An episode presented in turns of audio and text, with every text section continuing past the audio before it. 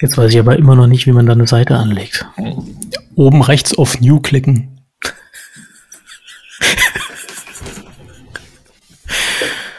ah, schön, danke. Nicht?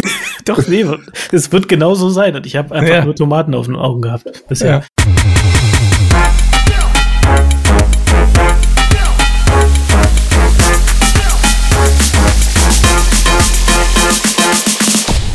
Hallo und herzlich willkommen zur 30. Ausgabe vom Humanize Podcast Rewind, unserem technischen Wochenrückblick. Es ist Anfang Januar 2020. Mein Name ist Andreas Wolf und bei mir sind André Neubauer, CTO bei Smava. und Sebastian Heidemeyer zu Erben, Director Technology bei den Tonys. bevor wir loslegen, noch einmal der Hinweis auf unsere E-Mail-Adresse podcast.hmze.io und unseren Twitter-Account hmze podcast. So, dann nochmal frohes Neues, Jungs. Und gesundes. Und gesundet. Frohes, neues, gesundes Jahr an alle. Und Genau. ein bisschen quasi äh, einen Schritt zurück zur Normalität. Vielleicht das noch so als Kirsche on top. Ja, Vorzeichen stehen ganz, ganz gut, ne? Ich glaube, aktuell lässt sich das schwer sagen, weil äh, wenn der Podcast released wird, kann schon wieder alles anders sein. Da haben sich die Zahlen auf jeden Fall schon wieder verdoppelt. Das ist schon Wahrscheinlich. Klar. Ja. Wahrscheinlich. gemütliche Neujahrsstimmung. Kurz davor, dass wir, dass, wir- dass wir erst einen Geburtstag feiern. Fiel mir die Tage Stimmt. ein irgendwann. Weil- Ich weiß weißt du nicht, noch, wann das- vergessen haben? Wann ist, ich auch. Ich glaube, 27. Januar wurde die erste Folge aufgenommen. Das ist nicht mehr so lange hin. Wow. hin. Cool. da müssen wir noch, da müssen wir uns äh, schöne Anzüge kaufen, Geschenke einpacken, Restaurant buchen, was man so macht. Aber released am 5. Januar. Ähm, und es ist ungelogen unsere erfolgreichste Episode. 5. Februar. Ähm, äh, was habe ich gesagt? Januar. Entschuldigung, genau, ähm, Februar. Äh, die 0001, äh, 001 äh, mit, ähm, ist die erfolgreichste Folge aktuell. Aber äh, wir haben ähm, im Dezember All-Time High fast 500 äh, Hörer gehabt. Das, glaube ich, ist ein gutes Level, um im Januar dran anzuknüpfen. Auf jeden To Fall. Ja, to the moon. Schöne Grüße an alle 500 Hörer. Genau. Also, was habt ihr mitgebracht an Themen? Die Messlatte Ähm, liegt hoch. Die Messlatte liegt wahnsinnig hoch. Vielleicht noch ganz kurz, äh, da haben wir gar nicht gerade drüber gesprochen in der Vorbereitung, noch zwei Sachen, die wir vielleicht nochmal nachreichen wollten. Einmal, glaube ich, habe ich äh, mich nicht verlesen habe, gibt es noch eine kleine DevOps, kleinen DevOps-Zusatz. Die können wir in einer Sekunde machen und ich wollte noch eine Sache mit reinbringen, denn wir unterhielten uns neulich mal irgendwann über ähm, Security und wie man am Ball bleibt und so. Und ich habe seitdem, weiß nicht, ob ihr euch daran erinnert, also wie man so ein bisschen, die Frage war, wie schaffe ich jetzt so ein Gefühl dafür zu Genau. kriegen, weil das wichtig einfach nicht, ne? Im Genau. Zug, ach ja, richtig, im Zug der Log4j-Sache. Und ich habe seitdem, ähm, ich habe ein bisschen rumgewühlt und vielleicht mal so als kleine Service-Rubrik hier, Service-Rubrik, ähm, probiere seitdem den Heise Security Channel auf Telegram aus und muss sagen, ähm, bin ich schon sehr zufrieden mit. Mir fehlt so ein bisschen die, die, die so die internationale, die, der internationale Winkel, ähm, weil es sehr logischerweise sehr auf ähm, sehr auf, auf Deutschland irgendwie fokussiert ist. Aber grundsätzlich ähm, passiert nicht so wahnsinnig viel, zwei, drei Postings vielleicht am Tag, ähm, und man hat einen guten Überblick, welche Themen sind wichtig und welche nicht. Also ähm, soweit meine Forschung zum Thema äh, Security Channels. Sehr cool. Ähm, den gibt's aber nicht nur auf Telegram, vermute ich, ne? Ähm, ich habe ihn nur auf Telegram gefunden bis jetzt. Ähm, es gibt noch den natürlich als Feed, aber ähm, und dann und dann kannst du ihn noch, du kannst heißt Security auch noch als Mail abonnieren, so als ich glaube als Daily oder Weekly Zusammenfassung. Aber ich bin erstmal mit mit der mit der äh, mit dem Anspruch eingestiegen, dass ich jetzt nicht Daily will, sondern äh, so schnell wie möglich. Können wir in die Shownotes packen, oder? Voll. Genau, dann zu DevOps noch die, die kleine Nachlieferung. Ich bin endlich dazu gekommen, heute so einen Talk zu Ende zu gucken, den ich tatsächlich in Vorbereitung auf unsere DevOps-Folge angefangen habe, aber nur bis zur Mitte geschafft habe. Der ist echt ganz gut. Den ähm, muss ich dann auch nochmal nachliefern. Irgendwie können wir auch in die Shownotes packen. Und der ist, glaube ich, von demjenigen, der DevOps-Topologies.com auch betreibt. Und da sind sehr viele verschiedene Strukturen oder Organ- Organisationsstrukturen im Zusammenhang mit DevOps beschrieben. Unter anderem natürlich auch die, die wir äh, so ein bisschen besprochen haben. Also ein DevOps-Team zwischen einem Ops-Team und einem Dev-Team oder aber gar kein DevOps-Team und die Devs sollen einfach DevOps mitmachen, ohne irgendwelche Unterstützung und alles dazwischen. Und das fand ich nochmal ganz schön, weil es das, was wir gesagt haben, schön aufgegriffen hat, aber eben nochmal deutlich mehr dazugefügt hat. Packen wir auch in die Shownotes, ne? Cool. Wollen wir dann zu unseren ersten News kommen? Andreas, willst du mit dem 2022-Problem starten? Ja, gerne. Äh, du müsstest dann nur wahrscheinlich mir einmal bei den Details dann helfen. Ähm, aber ja, war ganz witzig. Äh, wir haben mit, ähm, wie lang, 22 Jahre später ähm, geschafft, ein Y, wie sagt man, Y2K 2020-Bug zu haben. Ähm, es handelte sich, wenn mich nicht alles täuscht, um einen, äh, um einen, um, ex, um gehostete, nee, um, um äh, wie heißt es denn, On-Premise äh, Exchange-Server, ähm, wo der, ich glaube, irgendein, irgendein Spam-Filter ist über ein, über das Datum gestolpert. Äh, auch in so einen klassischen Int-Überlauf oder so. Ich glaube, war gar nicht so wahnsinnig dramatisch. Hat die meisten, äh, man konnte relativ schnell aushebeln. Ähm, hat zwei, drei Stunden gedauert und dann waren die, waren die, äh, die Konfiguration auf Twitter. Ich habe es mir auch angeguckt. Äh, man konnte relativ schnell aushebeln, aber trotzdem ganz witzig. Ja, beeindruckend. Ne? Ähm, ich muss ehrlich sagen, ähm, da, für mich hat man wieder hier das Thema Blase zu, ähm, zugeschlagen. Wir haben das nirgendwo im Unternehmenskontext. Ähm, und äh, dementsprechend habe ich es eigentlich bloß von der Seite angeschaut und fand es äh, ja, also ich will jetzt nicht sagen lustig. Ähm, ich fand es interessant, aber ich kann überhaupt nicht den Impact einschätzen. Äh, man hat halt einfach so ein paar Meldungen gelesen, aber irgendwie, was, was, was war, was, was war quasi die Downside davon? Ja, ich glaube, das ist eher so ein so ein äh, lustiger äh, Impact gewesen, ne? weil am Ende um die genau um den, um Silvester herum wird jetzt der, das Mail-Aufkommen auch nicht so gigantisch groß gewesen sein, außer vielleicht wirklich Spam-Mails oder so. Und die, also das Outcome war, dass Mails einfach nicht äh, im Exchange-Server verarbeitet werden konnten. Zumindest nicht da, wo dieser Security-Filter äh, drüber gegangen ist, weil der hatte genau dieses, ähm, dieses Unsigned-Int-Problem. Äh, und äh, insofern, das war, konnte schnell behoben werden. Die mussten das deaktivieren. Das war nicht ganz einfach, weil man musste, es gab verschiedene Möglichkeiten, das zu tun. Da musste man den Server neu starten und das hat erstmal ein bisschen rumprobieren erfordert. Ein bisschen zerknirscht waren, glaube ich, auch die Microsoft äh, Security-Leute darüber, dass sie eine Weile gebraucht haben, bis sie einen wirklich äh, guten Fix geliefert haben, der das möglichst automatisiert gemacht hat, weil die Anleitungen waren am Anfang auch immer noch mit sehr vielen Schritten versehen. Aber ansonsten war da nichts weiter. Ich fand es halt nur spannend und ich habe auch erst versucht, das so ein bisschen äh, mal nachzuvollziehen und, und es hat tatsächlich auch bei mir eine Weile gebraucht, bis ich verstanden habe. Also wirklich genau so ein unsigned int ähm, Überläufer, ne? weil die äh, Zahl, also quasi das Datum sozusagen 31.12.2021 eben mit äh, quasi den beiden Jahreszahlen äh, am an, Anfang sozusagen dargestellt wird, also 2.1, dann 12, 23, äh, nee, sorry, 31, genau, und dann eben 23 Uhr 59. Das ist die letzte Zahl, die quasi noch in, in dieser Notation reinpasst in so ein Int. Und wenn es dann umspringt auf das Jahr 22 und dann 01, 01, 0000, dann ist es halt außerhalb von einem Int und ähm, zack, damit gab es halt kleines, lustiges Missgeschick. So. Kleiner Genau, kleines lustiges Mitgesch kleine, kleine Schmunzeln für, für, für alle Nerds da draußen. Also ich habe auf jeden Fall sehr geschmunzelt, muss ich sagen. Äh, ich glaube, der, wie gesagt, ich glaube, der Impact war nicht, war jetzt nicht, äh, also wir haben ja in den letzten Monaten über deutlich, über ganz andere Geschichten gesprochen. Ähm, es war diese Jahr 2000 Erinnerung. Dazu hat, hast du was, Sebastian, ne? Ähm, zu den Themen, die wir sonst so besprochen hatten. Also quasi Aufhänger Log4j. Oh, der war gut. Ja, äh, und zwar da, das waren ja äh, die so Security Researcher von Alibaba, die das Ding initial aufgedeckt haben oder diese Security, äh, das Security-Problem aufgedeckt haben. Und die haben jetzt tatsächlich von Chinas Regierung eins aufs Dach bekommen, nämlich vom Ministry of Industry and Information Technology, was gesagt hat, die werden jetzt für sechs Monate erstmal nicht mehr mit Alibaba Cloud zusammenarbeiten als äh, Cybersecurity Threat Intelligence Partner. Also die scheinen da so ein Programm zu haben, wo verschiedene Firmen auch mit drin sind, um Cybersecurity Threats äh, zu analysieren und zu begegnen. Das macht ähm, die Regierung oder das Ministerium jetzt für sechs Monate nicht mehr.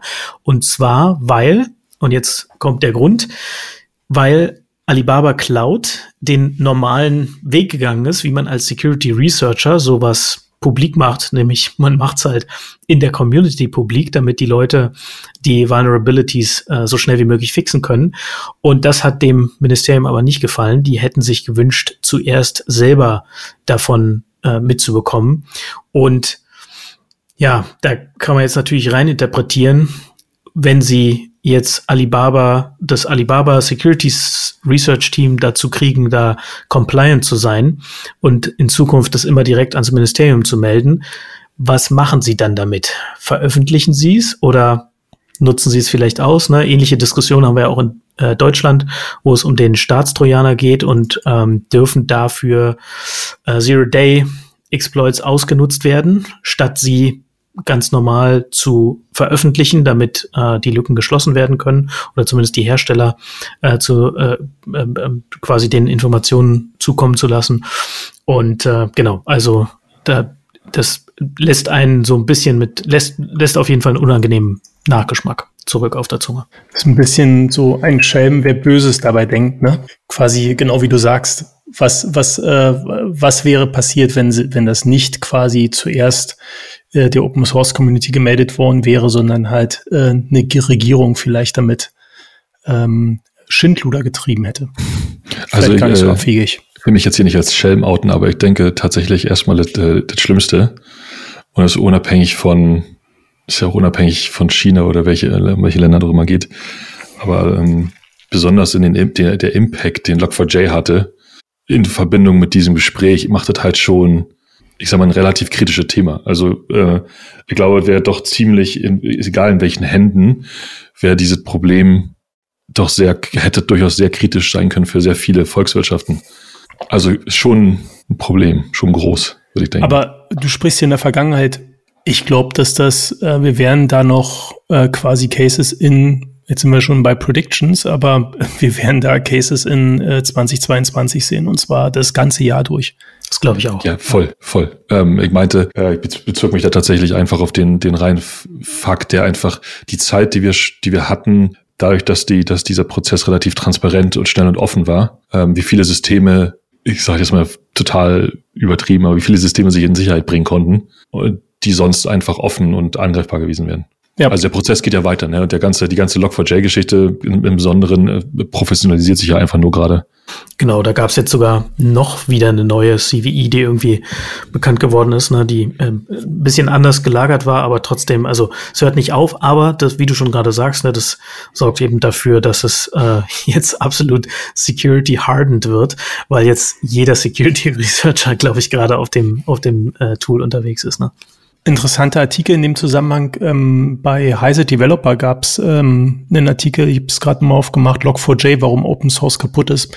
Können wir mal verlinken. Vielleicht ist das auch so ein bisschen ein Thema mal für eine äh, Forward-Folge, sich so ein bisschen Open Source halt, Open Source Modelle halt anzuschauen ähm, und ob man als Firma daran teilnehmen sollte oder wie man daran teilnehmen kann und so weiter und so fort. Aber ähm, bezogen auf Log4j fand ich ganz spannend. Ähm, können wir mal in die Show Notes packen. Ja, wirklich ja, super passt spannend. Gut. Ja, total. Passt auch gut zu unserem, jetzt muss ich mich versuche den Namen, mich an den Namen zu erinnern, konnte ich damals schon nicht. Die, die Node Library, über die, die dort den letzten großen Zwischenfall hatte. Wie war denn der Name davon? Ah, ging auf naja. alle Fälle um LeftPad, ne? Ähm. Genau. Äh, ist ja im Grunde geht's ja in die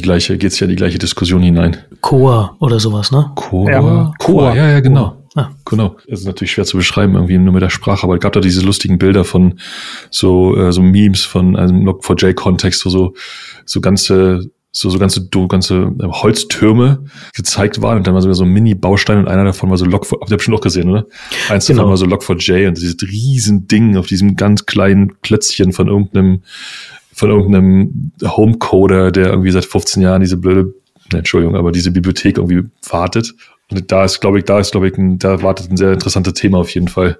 Das gab es äh, vorher schon als allgemeines Meme einfach, also so, wo mehr oder weniger oben Enterprise Software dargestellt wurde und unten dann das kleine Open Source Projekt, was von irgendeinem Coder aus Minnesota äh, halbtags einmal die Woche irgendwie äh, betreut wird. Und genau, das war ein super Beispiel dafür, wie es in ganz vielen Bereichen vermutlich aussieht, ja. Ah, auf jeden Fall. Also der, der Klassiker, ach, nimm doch die Library, ach, warte, dann installiere eben eine Gem oder Library, was auch immer. Und zack, hast du diese, hast du diese Abhängigkeit drin. Also auf jeden Fall, ja, lass auf jeden Fall äh, demnächst mal drüber sprechen. Ja, ich würde ja in so einen Momenten äh, gerne unsere Zuhörer aufrufen, uns mal Feedback zu geben, ob sie äh, solche Themen interessieren, weil wir natürlich auch Themen aufgreifen wollen, die unsere Zuhörer interessieren. Also, wenn es euch interessiert, dann äh, schreibt uns gerne via via Mail äh, gerne, äh, podcast at, at hmze.io ähm, oder auch auf Twitter, hmze podcast oder findet uns auf LinkedIn äh, oder klassische Postkarte. Wie auch immer. Wie auch immer, funktioniert auch. Genau. Alright. Wollen wir zum nächsten Thema kommen? Dann genau schiebe ich mal schnell einfach nur zwischen, haben wahrscheinlich die meisten eh schon gehört inzwischen, aber jetzt gab es ja endlich das lang ersehnte Urteil über äh, Theranos oder Elizabeth Holmes.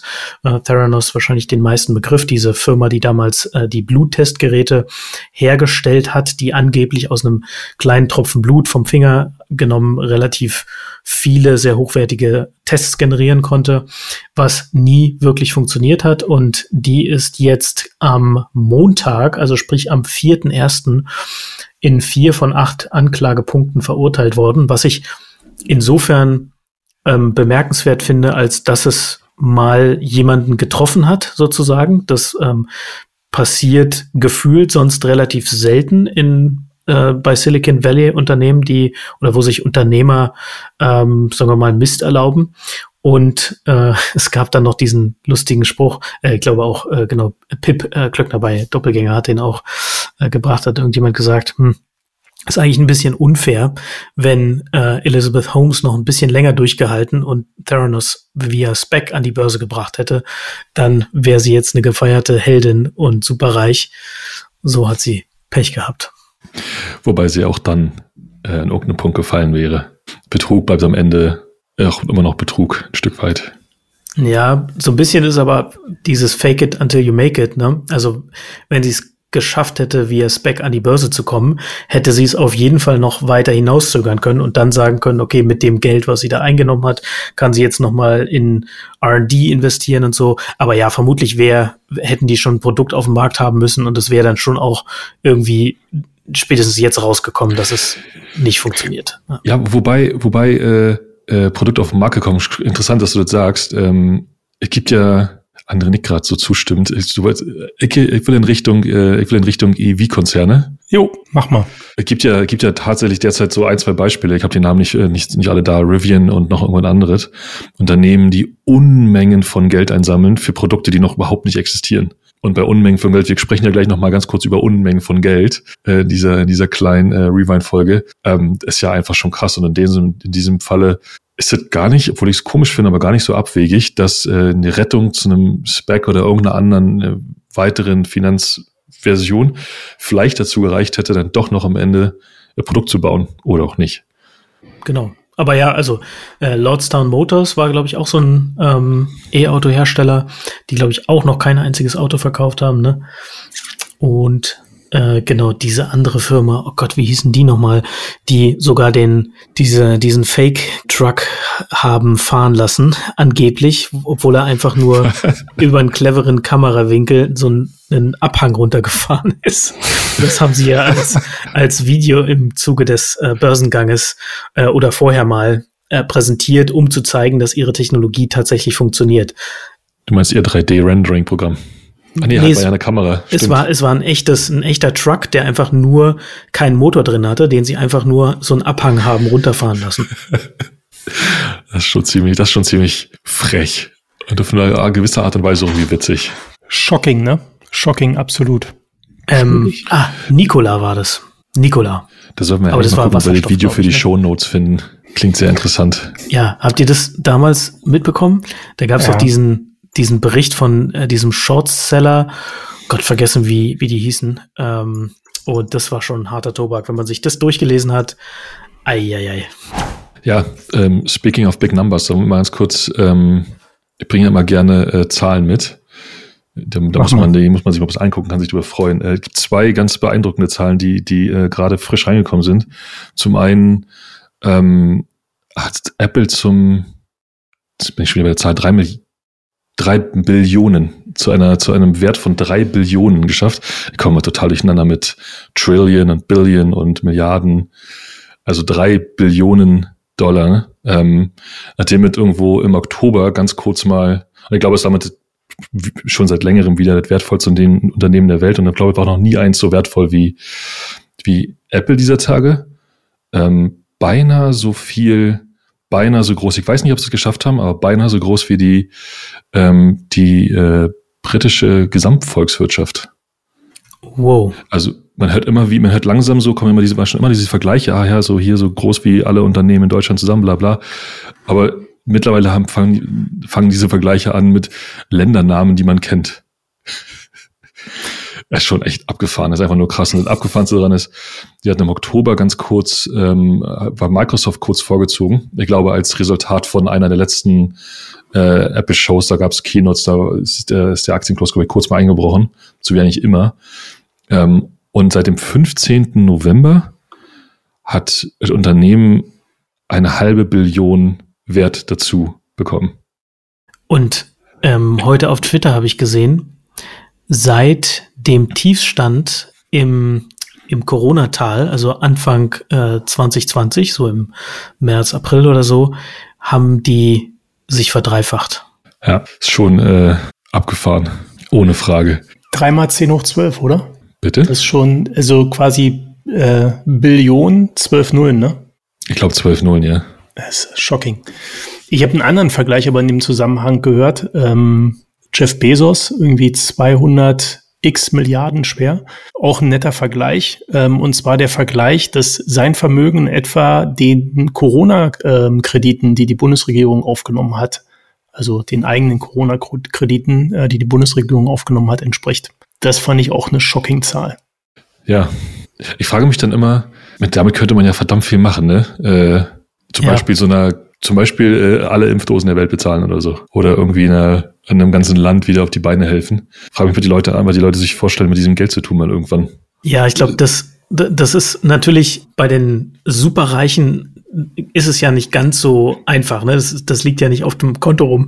Und die nicht? könnten jetzt, äh, könnten jetzt sagen, okay, ich äh, besiege mal den Welthunger. Da gab es ja auch diesen äh, Clash zwischen Elon Musk und dem äh, Chef der Welthungerhilfe, glaube ich, auf, auf Twitter oder so, der meinte, für sechs Milliarden oder acht Milliarden oder so könnte man den Welthunger besiegen, wo dann Elon Musk ähm, geschrieben hat, naja, dann äh, zeig mir doch mal äh, die Statistiken dafür, dann machen wir das halt.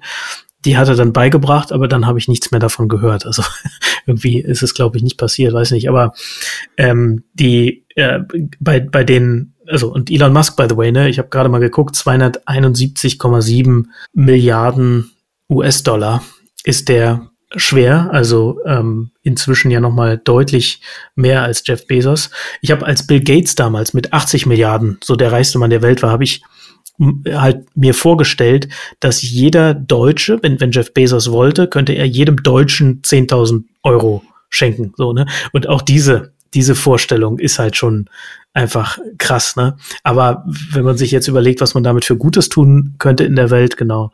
Und äh, ja, also es sind auf jeden Fall gesellschaftliche äh, Fragen, die sich da auftun. Ne? Es ist gut, dass einzelne Menschen so viel Geld haben. Also für mich ehrlich gesagt keine Frage. Ich, für mich, mich ehrlich gesagt auch nicht. Ähm, zumindest wir beide, glaube ich, können da nicht spannend drüber diskutieren. Und mit mir kann man dann spannend drüber diskutieren oder? Kommt drüber, wie deine Meinung ist. Ja, ich, also ich muss schon ehrlich sagen, dass quasi, ich glaube, mit so viel Geld geht eine gewisse Verantwortung einher, ohne dass wir jetzt hier einen Politik-Podcast draus machen. Ähm, aber mit so viel Geld geht eine Verantwortung einher. Ähm, ob man jetzt sämtliches Geld herschenken muss, keine Ahnung. Aber ich glaube, ich, ich finde es gut, wenn jemand das halt einfach macht, ohne es zu sagen. Ähm, und ich glaube, das gilt vor allen Dingen nicht nur für die Reichsten der Reichen, sondern es gilt ehrlich gesagt auch für alle quasi, die da drunter sind. Aber wenn man einen gewissen Wohlstand erreicht hat, dann muss man halt einfach halt auch teilen, ähm, weil alles andere ist, glaube also dann glaube sind wir jetzt dann doch an dem Punkt, dass wir es nicht diskutieren müssen. Na gut. Tut mir leid, dass ich, da, dass ich da enttäuschen muss, Andreas. Nee, eigentlich ähm, so auf der Metaebene hast du, hast du ist eigentlich gerade das Gegenteil passiert. So, Sehr gut. So friedlich heute. ähm, da hast du total recht. Und ehrlich gesagt, ähm, man kann, äh, man kann auch schon viel früher anfangen. An irgendeinem Punkt kann man zum Beispiel irgendwie einmal im Jahr 20, 30, 50 Euro zum Beispiel an die Erdzone Grenzen geben. Kleiner Starter. Ich finde, wenn man, was ich wirklich interessant finde, ist bei diesen, bei diesen Geldmengen, ähm, ohne dass ich da irgendeine Idee zu hätte, man kann damit ja so fundamental bewegen, dass ich mich frage, was, was kann man außerhalb von so typischem Charity damit zu so treiben? Also die, Geld, die Geldmenge reicht ja aus, um wirklich so richtig Dinge zu bewegen. Ja, ja ich meine, ziehen.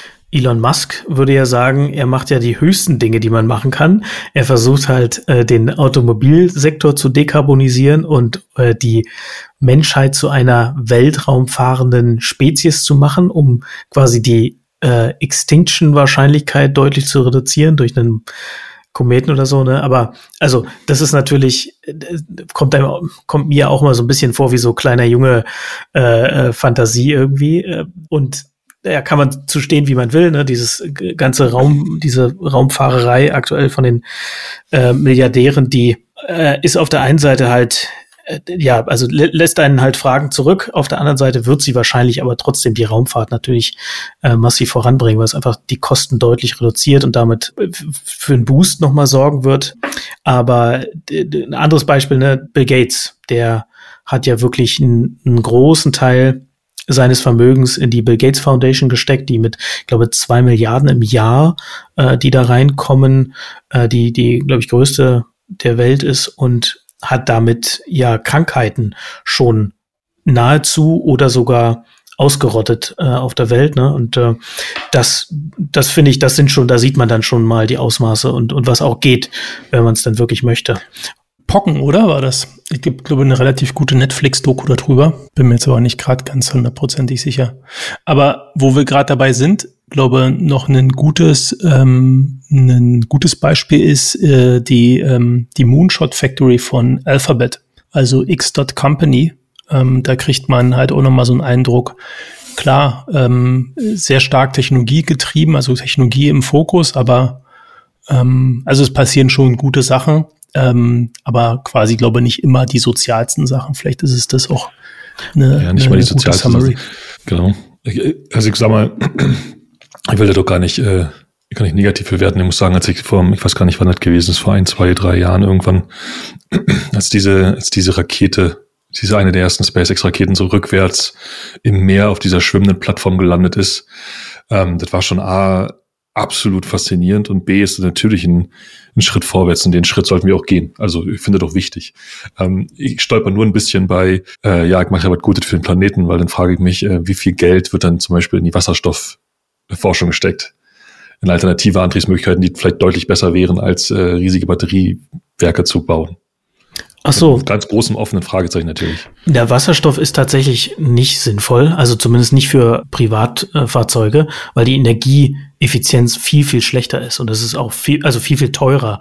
Äh, ja, für, heute für nee, also äh, äh, einfach also du hast wenn du wenn du äh, Strom tankst ins Auto, da kommen im Bestfalle beim an den Rädern äh, sowas wie 86 Prozent von dem von der Energie an.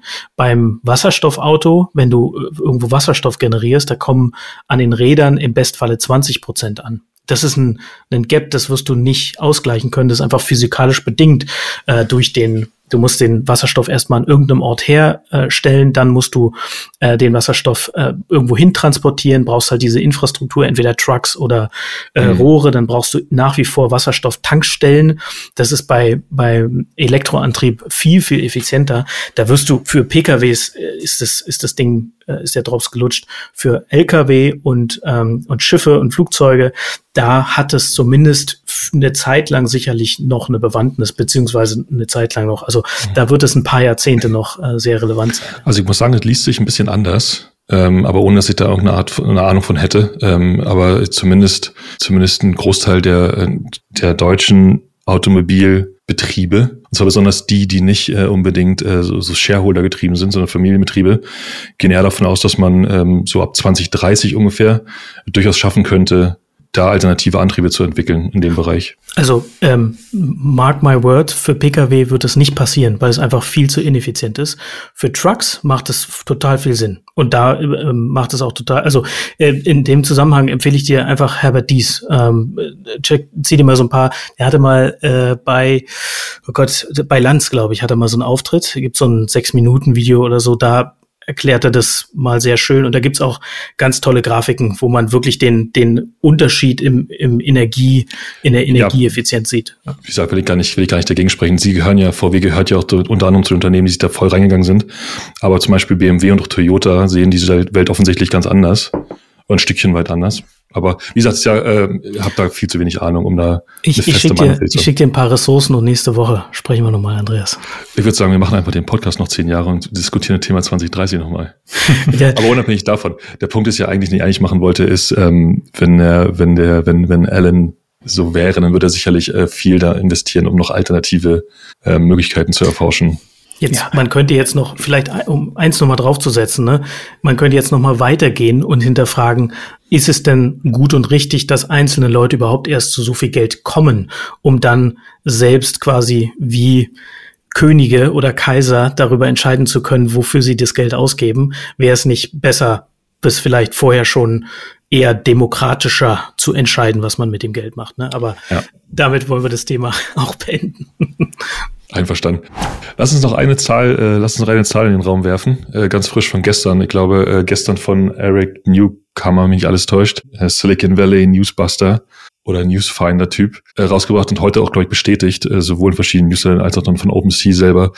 Ähm, OpenSea, der NFT Marketplace, keine Ahnung wie alt, aber ich glaube, man kann beinahe in Wochen oder Tagen sprechen, hatte, äh, hat eine 13 Milliarden Bewertung erreicht.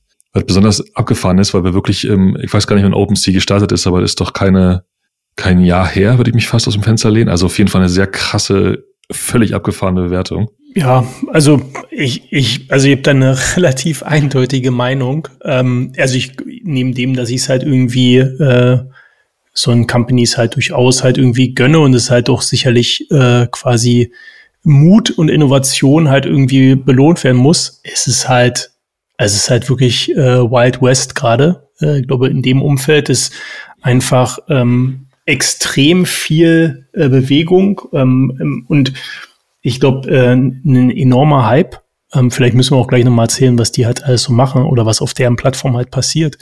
Aber ein enormer Hype. Ähm, und manchmal klar, ähm, äh, quasi Mut muss belohnt werden. Auf der anderen Seite, glaube ich, in ähm, wahrscheinlich in zwei, drei Jahren Blick zurück, wenn man, wenn sich dann tatsächlich dieses ganze Web 3 ähm, vielleicht auch wirklich durchgesetzt hat oder zumindestens teilweise sich durchgesetzt hat, glaube, wird man zurückschauen und sagen, wow, so hat das alles begonnen. Ähm, ja, ich, es ist eine verrückte Zeit, wo man eigentlich drüber nachdenken müsste, was man selbst halt irgendwie, also ob man das selbst nicht halt irgendwie nutzen kann, ne? Oder was, wie man, wie man da halt irgendwie äh, dran teilnehmen kann. Aber kannst du mal kurz erklären, Andreas, ähm, OpenSea, was äh, ist denn das? Kann ich versuchen, ganz oberflächlich. Äh, OpenSea ist ein, ein, ein Marktplatz für äh, NFTs im Grunde. Ähm, ganz normaler, klassischer, wenn ich alles täuscht, ähm, da könnt ihr mich auch bitte berichtigen, weil da fehlt mir tatsächlich ein bisschen der Einblick. Klassischer Anbieten, Verkaufen, Marktplatz. Also gar nicht so eine große Magie, außer mir fehlt, außer ich habe einen Teil übersehen. Aber das, was da gerade passiert, ist vor allen Dingen Kunsthandel, ne? Also. Ist vor allem Kunsthandel, ja. Und da gibt's ja, gibt's ja so ein paar, mittlerweile haben ja so, äh, gibt ja so den einen oder anderen so CryptoPunk, ähm, ja wirklich äh, richtige, so, so Internetgrößen, und der, das ein oder andere NFT-Kunstwerk oder der NFT-Token geht ja für richtig viel Geld mittlerweile über den Tisch. Also auch da fließen und da, der ganze Bereich ist ja nicht sonderlich alt. Ich weiß nicht, bei mir ist so irgendwann vor einem Jahr oder, oder so mal irgendwann auf den Radar gekommen. Ähm, und da fließt also diese, und da glaube glaub ich auch so der, der Grundpunkt an diesem, oder dieser interessante Punkt in dieser Bewertung, die Zeit, die, die es braucht, um man auf diese, auf diese Zahlen zu kommen, ist einfach so geschrumpft. Ähm, ist einfach so extrem viel Geld offensichtlich, was unbedingt äh, in irgendwelche in die Zukunft gepumpt werden will. Ob die Zukunft ist oder nicht, weiß ich nicht, aber. Ja, das ja, ist so ein äh, klassisches, sagen wir mal, ich will jetzt den Begriff Bubble eigentlich nicht benutzen, aber es hat ja eigentlich so eine Dynamik wie Bubble, ne? Weil man immer es ist ja FOMO, was, was da passiert, ne? dass Leute irgendwie schnell noch dabei sein wollen, also Fear of Missing Out, schnell noch dabei sein wollen und sich deswegen gegenseitig überbieten, weil alle eben davon ausgehen, dass es to the moon geht. Und ich würde sagen, ähm, dass es, ähm, also für mich sind es zwei unterschiedliche Kategorien da. Das eine ist eher so ähm, Zeitgeist äh, Pop-Art dieser Avatare, also Board Apes, CryptoPunks und so, wo es ja eigentlich immer 10.000 quasi sehr ähnliche Werke, wenn man das so nennen möchte, gibt, die sich nur in Details unterscheiden, ne? irgendwie andere Frisur, andere Brille, männlich, weiblich, was auch immer. Und da bin ich mir nicht sicher, wie langlebig das wirklich ist oder ob das nicht nur ein Hype ist, der in ein paar Monaten oder einem Jahr auch wieder abgeebbt ist. Anders sieht es dagegen aus, glaube ich, mit, mit echter digitaler Kunst, weil ich, für mich sind NFTs mehr oder weniger so ein, so ein klassisches, ähm, so ein klassisches Thema für Sammler tatsächlich. Und das ist ja bei den, bei den Board Apes und so ähm, wird es ja auch angesprochen. Aber Kunstsammler gibt's ja schon immer, Jahrzehnte, Jahrhunderte, was weiß ich. Und für äh, einzigartige Kunstwerke sind ja schon immer sehr, sehr hohe Summen geboten worden, die auch in, über die Zeit gestiegen sind. Und von daher glaube ich, dass das schon was Nachhaltiges ist, wenn man also wirklich echte digitale Kunst nimmt, also was, was sehr, mir fällt immer nur das englische Wort unique ist, aber was wirklich, wovon es nur ein Exemplar gibt, dann einzigartig. ich, einzigartig. Einmalig, genau. Ja, danke. Einmalig da, da kann man, kann ich mir schon vorstellen, dass das ähm, nachhaltig auch im Wert steigt. Und da sind natürlich NFTs gerade durch die Möglichkeiten, den Urheber dieses Kunstwerks an weiteren zukünftigen Verkäufen auch partizipieren zu lassen. Das kann man ja ähm, in, in einem äh, Contract, Smart Contract damit mit äh, einbauen sozusagen. Das darin sehe ich durchaus einen Wert. Bei, bei den, bei diesen Pop-Art-Avatar-Dingern äh, bin ich ehrlich gesagt ein bisschen bisschen skeptisch, aber who am I? Schöne Zusammenfassung mit schönem Ende. Ja, werden wir sehen. Ne? Also ich glaube, der Grundwert ist sicher, der ist jetzt sicher da und du hast natürlich auch eine gewisse Dynamik. Wenn die ersten Millionen in irgendein, in irgend so ein digitales Kunstwerk geflossen sind, nee, nicht in irgend so, das klingt so despektierlich, in ein digitales Kunstwerk geflossen sind, dann ist dieser Wert ja da. So. Und der, der platzt dann auch nicht weg. Weil er wird dann Leute geben, äh, Menschen geben, die den, die den, die die verstehen, die das geil finden, die dann auch haben wollen und dafür noch mehr bezahlen. Die Frage ist halt, ähm, wenn man sich, glaube ich, irgendwie so, einen, so einen riesigen Berg vorstellt, wie viel davon so am Rand so abfällt, der einfach alles so, so Hype in irgendwelche anderen Sachen sind, wo dann, wo dann relativ viel FOMO drumherum ist, wie du gerade so schön beschrieben hast. Also wie viel bleibt davon übrig, äh, wenn man diese Kruste abgeknabbert hat? Mhm. Aber werden wir wahrscheinlich in diesem Jahr sehen. Ich vermute auch, ne? Und das ist ja auch so ein Ding, ne? NFTs sind ja tatsächlich erst im letzten Jahr aufgekommen, ja noch total jung, also es ist wirklich so richtig äh, Goldgräberstimmung, äh, wenn man so will. Und ich glaube auch, dass wir da in diesem Jahr noch, wir werden wahrscheinlich äh, auch digitale Kunstwerke sehen, die äh, nochmal für deutlich mehr äh, verkauft werden als bisher schon. Ähm, Johann König, der hat ja vor, weiß nicht, zwei Wochen oder Ende letzten Jahres irgendwie ein Kunstwerk für 1,3 Millionen tatsächlich ähm, wegauktioniert, was, was glaube ich an der Stelle auch nachhaltig einen, einen Wert schaffen wird. Bei, genau, wie gesagt, bei den Avataren bin ich mir da nicht so sicher. Dass, es gab ja auch so, so Memes schon, wo äh, irgendwie, glaube ich, ein Bild von einem bärtigen Mann äh, quasi ohne Haare genommen wurde. Und eigentlich, äh, Andreas, man könnte es aus dir auch ganz gut so ein so Ich wollte gerade fragen, wo das jetzt hingeht, ey. nee, da hat, hat man einfach nur äh, gefotoshoppt sozusagen den Bart äh, weg und stattdessen auf den Kopf gesetzt und dafür irgendwie einfach ein, bartloses Kinn gemacht. Und es waren dann zwei äh, äh, unterschiedliche Versionen des gleichen NFTs sozusagen. Ne? Und wenn man, wenn man das nochmal in Pink macht, die Haare, mal in Grün, mal in mal mit einer Son Sonnenbrille, was auch immer, dann hast du gleich irgendwie äh, tausend Variationen und kannst halt so eine schöne Andreas NFT-Kollektion auf den Markt bringen. Ja, wenn jemand kaufen will, ähm, gerne einen Scheck schicken. Genau, hiermit dazu aufgerufen. Das war's schon wieder mit der 30. Ausgabe vom Humanize Podcast. Bevor wir uns verabschieden, noch einmal der Hinweis auf unsere E-Mail-Adresse podcast.hmze.io und unseren Twitter-Account hmze podcast. Gebt uns gerne ein paar Sterne in eurem Lieblings-Podcast-Player. Wir hören uns bald wieder. Bis dahin, bye bye.